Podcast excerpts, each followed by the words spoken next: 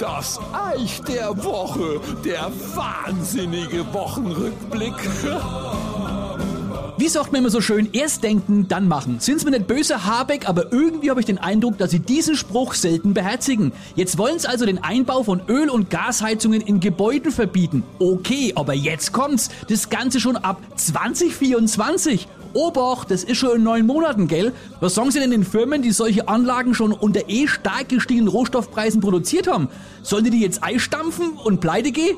Äh, äh, nein, die gehen nicht pleite, die, äh, die produzieren äh, und verkaufen erstmal nichts mehr. Okay, äh, mh, darüber muss ich jetzt erstmal nachdenken. Ja, das meine ich aber auch. Äh, nächste Frage. Experten, also Leute, die was von der Thematik verstehen, sagen, es fehlt an der Technik, es fehlt an Leitungen und weil sie es noch nicht mitgekriegt haben. Es fehlt an Fachpersonal, um das Ganze umzusetzen, weil die jungen Leute heutzutage kein Handwerk mehr lernen, sondern ihr Geld lieber als Impflunze oder was weiß ich mit Singen und Klatschen verdienen wollen. Wer soll denn das Zeug Eibauer, hä? Mein Tipp, belegen Sie schon mal einen VHS-Kurs, Wärmepumpe installieren in fünf Minuten und nehmen Sie am besten auch gleich noch aus Ihrer Partei den Anton, die Katharina, die Ricarda, vielleicht auch den roten Kevin mit und noch ein paar von der Opposition meinetwegen, die haben ja 16 Jahre auch erfolgreich dazu beigetragen, dass wir jetzt sind, wo wir sind. Und im Anschluss, wenn ihr was gelernt habt und euch ins Zeug legt, damit bald überall für uns die Wärme pumpt, dann könnt ihr auch erstmals spüren, wie sich das anfühlt, wenn man einmal im Leben aktiv was zum Bruttosozialprodukt beiträgt, anstatt mit irgendwelchen ideologischen Fantastereien und Hauruck-Methoden die Wirtschaft mit Gewalt endgültig an die Wand zu fahren.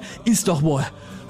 Leute, wir waren einmal das Land der Dichter und Denker. Heute sind wir nur noch Land, weil die Dichter und Denker alle abwandern. BioNTech verlagert jetzt die Krebsforschung ins Ausland, weil durch uns Sesselfurze die Zulassungsverfahren hierzulande zu lange dauern. Da sollten sie mal was machen, Herr Habeck. Aber da müssten sie ja Gas geben und das soll ja weg. Oder zum Beispiel der Automobilzulieferer Scheffler. Der hat diese Woche erst gemeldet, dass das nächste Werk in den USA gebaut wird, weil die E-Mobilität eine europäische Fantasterei ist, wie der Chef gesagt hat. Applaus! Aber ich schätze mal, Herr Habeck, Sie denken, Äh, ist, doch, ist doch gut, wenn die, wenn die weg sind, dann äh, verbrauchen die auch äh, keinen Strom. Das spart Energie. Wobei, wenn ich äh, so drüber nachdenke, müsste ich darüber vielleicht nochmal... Ja, ja, ist recht.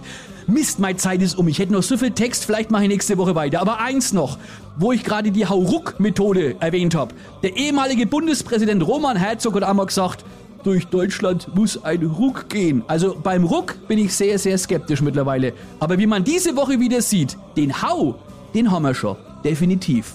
Bis gleich, das Eich.